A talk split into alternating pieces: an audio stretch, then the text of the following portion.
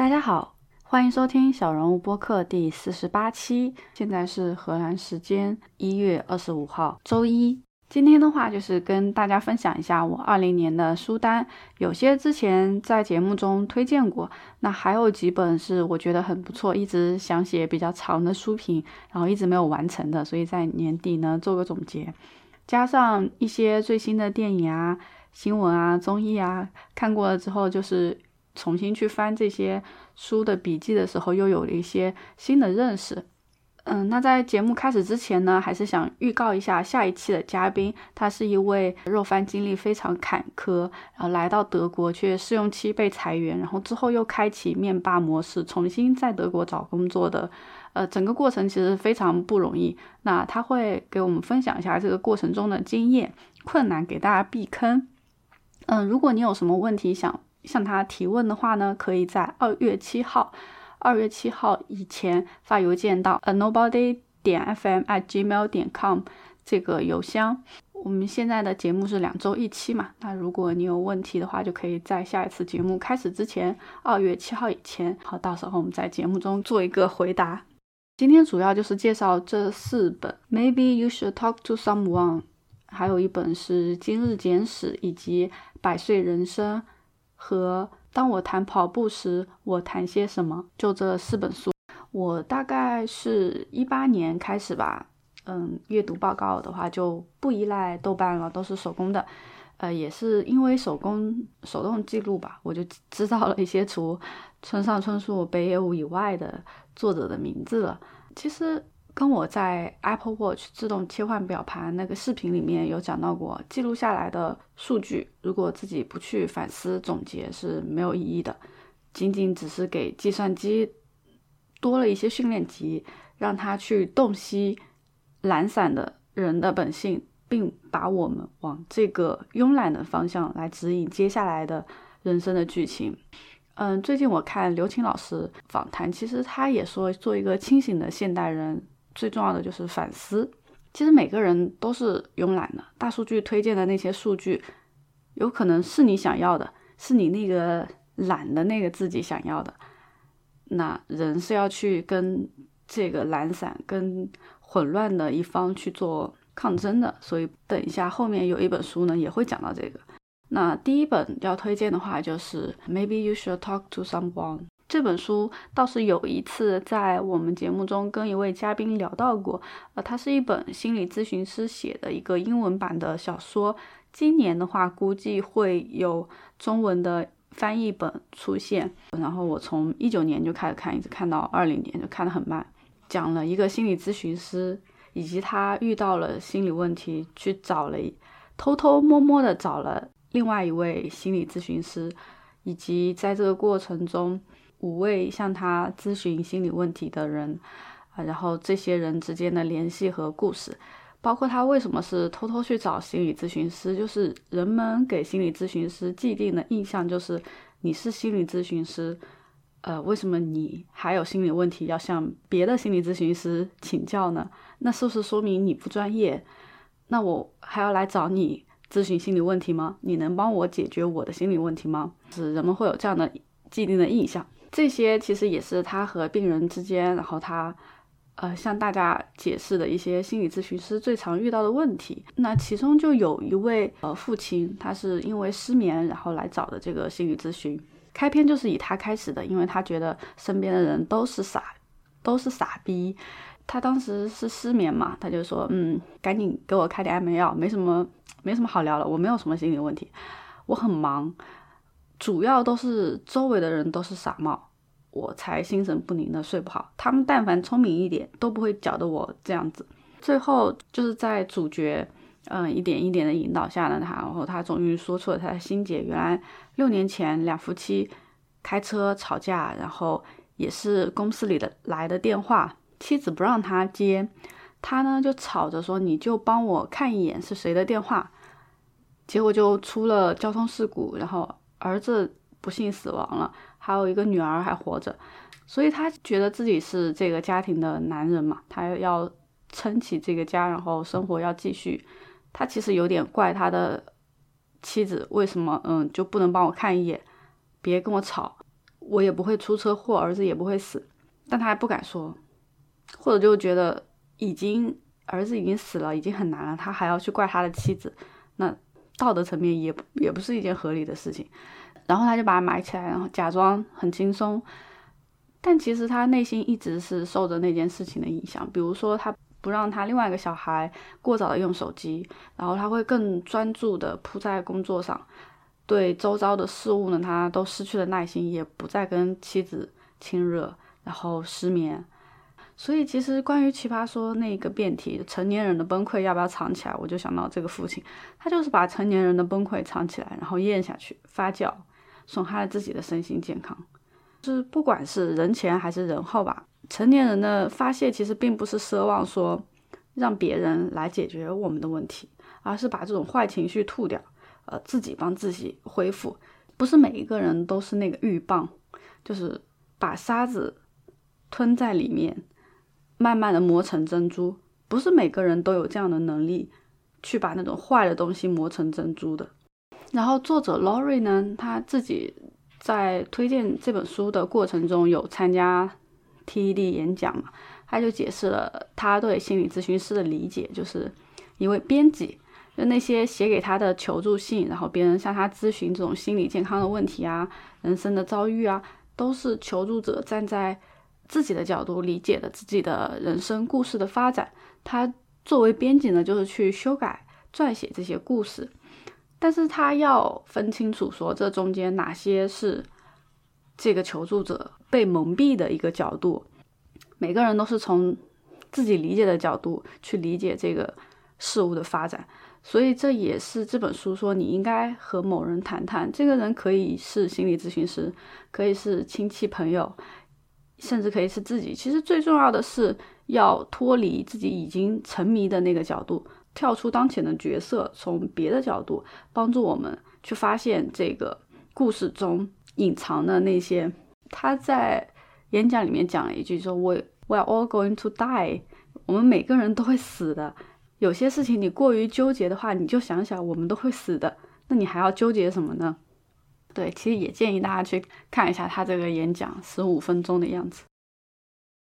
接下来这本的话就是《今日简史：人类命运的大议题》，以色列作家尤瓦尔·赫拉利之前比较出名的就是《人类简史》了，就他从非常新颖的角度探讨了人类的进化，脑洞还是挺开的。比如说，可能是麦子豢养了人类，让人类从采集放牧的游牧民族，到现在就是这种非常安定的找一个安稳住所的一个族群。那《今日简史》的话是这个三部曲的最后一部，就主要是聚焦当下的、当今的这个科技、就业、宗教、文明、教育、战争等问题。他在书中就提到了人工智能或许会成为下一个权威的来源，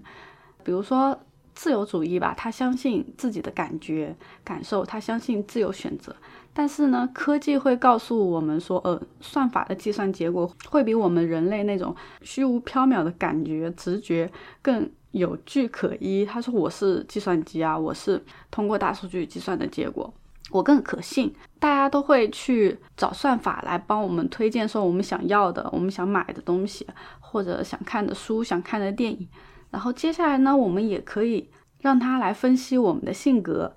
比如说，现在有一些测试性格的网站，会根据我们的选择，然后呃给出我们一个我们性格的偏向。那它会根据这样的这样的偏向去帮你选，呃什么样的人适合什么样的专业，你就会觉得哎好像很准确。然后呃你适合怎么样的伴侣？你的性格是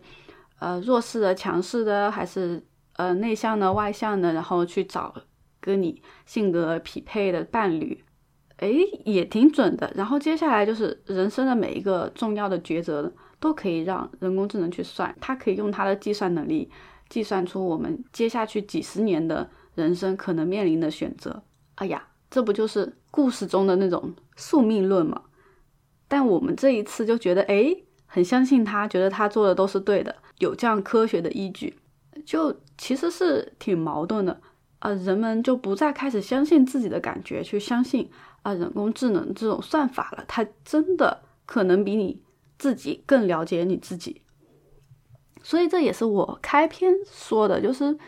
他了解的你到底是哪一部分的你呢？其实每个人都是有自己呃懒惰的一面和想要向上向进的一面。如果他每一次都承认嗯我们不好的那一面，他去让你心安理得的去做这一面，然后我们自己就再也不会去跟这样的一面做抗争了，然后我们就好的那一面的自己就永远都跳不出来了。所以这就也有点对上前段时间 Netflix 那个社交陷阱吧。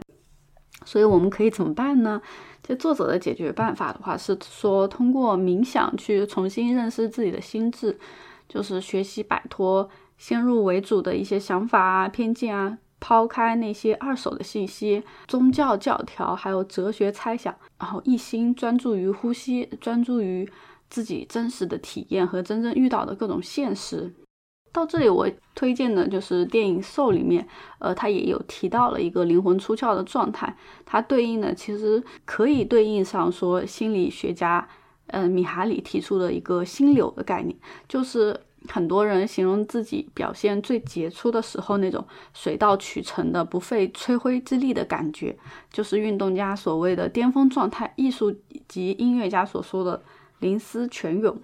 嗯，这是一种心意。念同步而涌现内心的宁静的体验。那这位呃心理学家米哈里，呃，他是第一个提出这个心流的概念的，所谓的灵魂出窍的那种感觉。发现心流，日常生活中的最有体验。这本书其实也，米哈里也也介绍了，就是人们可以呃如何在日常的工作生活中去练习专注，啊，享受一种投入的快感。这本是大概是一八年看的了，大家感兴趣的话也可以去看一下，当时我写的一个书评。接下来这本的话是《百岁人生：长寿时代的生活和工作》。二十一世纪初出生的人有一半的概率活到一百岁，这在发达国家已经成真，发展中国家也正迎面赶上，这就是长寿时代。所以我第一次看这本书的时候，就是还对于这个概念其实非常的新颖，我是第一次感受到说，嗯，挺感慨的，就是天呐，人要工作到八十岁，我要如何去适应这种？呃，人生每个阶段的变化，工作啊、生活啊、财务啊，它是不断的融合在整一个这个八十年，或者说六十年工作的时间是六十年，从学生时代结束，如果算二十岁的话，到八十岁要工作六十年。但是前段时间就是猝死啊这样的新闻嘛。二零一九年，我们我国因各种疾病死亡约一千零六十五万人，其中因心血管疾病死亡约四百五十八万人，占总死亡人数的百分之四十三，是中国人的第一大健康杀手。所以那些猝死，他不是说猝死，他就是说的就是心血管疾病已经占总死亡人数的百分之四十三，而且很多年轻人都表达了呃担心自己猝死的。的这种焦虑，所以说人类的医疗已经进步到可以治疗各种疑难杂症来延长人的寿命，但是自己却给自己挖了一个让年轻人都逃不开的一个坑。九九六，人类是二十世纪初才普及的八小时工作制，还不到一百年就已经把就已经回到了。嗯，那种工人阶级非常辛苦的状态，你都不觉得自己是活在二十一世纪的感觉，就还是挺讽刺的。那如果我们能长寿的活到一百岁，我们其实还是能够看到科技替代部分人力的那个时代，人们会解放，会失业，所以培养自己再创造的能力、解决问题的能力、共情还有沟通的能力。更是未来不被淘汰的人对比机器的一个非常重要的优势。那既然还要工作六十年，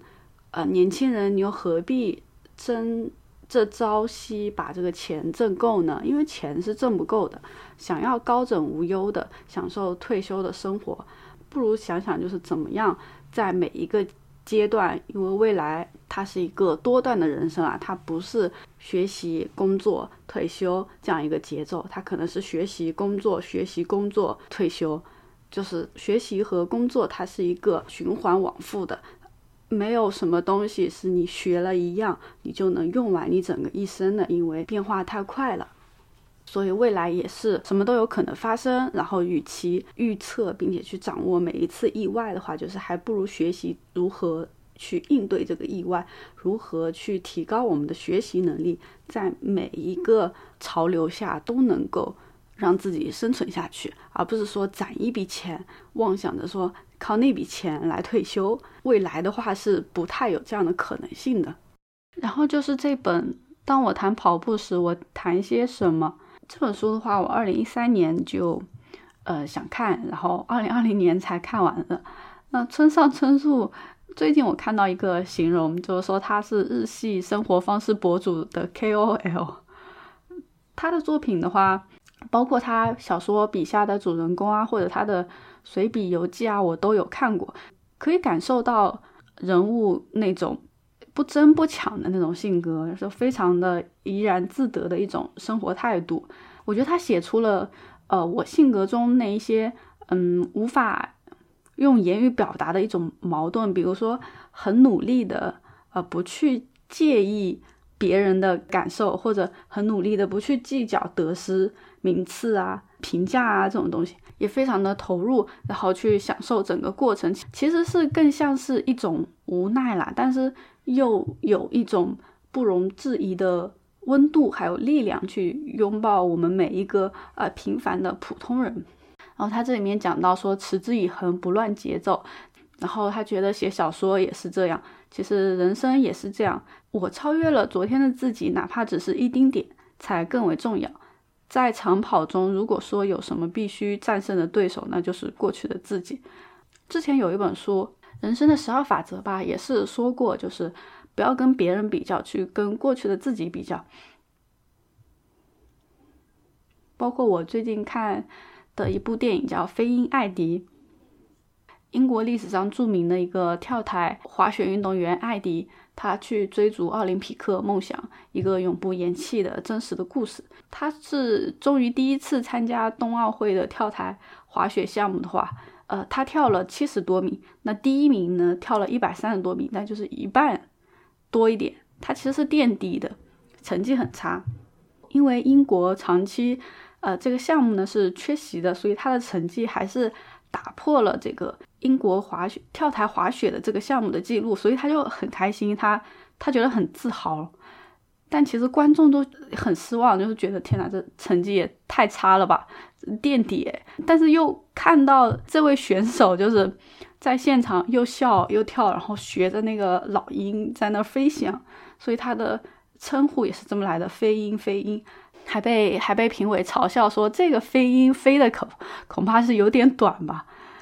对，就是差距很大，但是他就是依然非常的喜悦。芬兰人的话，最晚六岁就会滑雪了。艾迪呢，他是直到二十二岁才第一次接触跳台滑雪，所以七十多米，呃，是他练习以来最好的一次成绩。他就是非常乐观，他即使是最后一名，就真心的感到 快乐和喜悦。所以大家就是被他那种真诚所感染了。对。我不知道大家怎么看待读书这件事情，反正对我来说，我觉得非常有有意义的一件事情呢，就是阅读是站在巨人的肩膀上，自由的窃取伟人的灵感和他们的思想成果，一种非常简单的途径。我们可以和莎士比亚对话，可以和牛顿的想法对话，也可以跟村上春树跑同一条跑道。就是通过看他们的作品，然后我们可以把那样的思想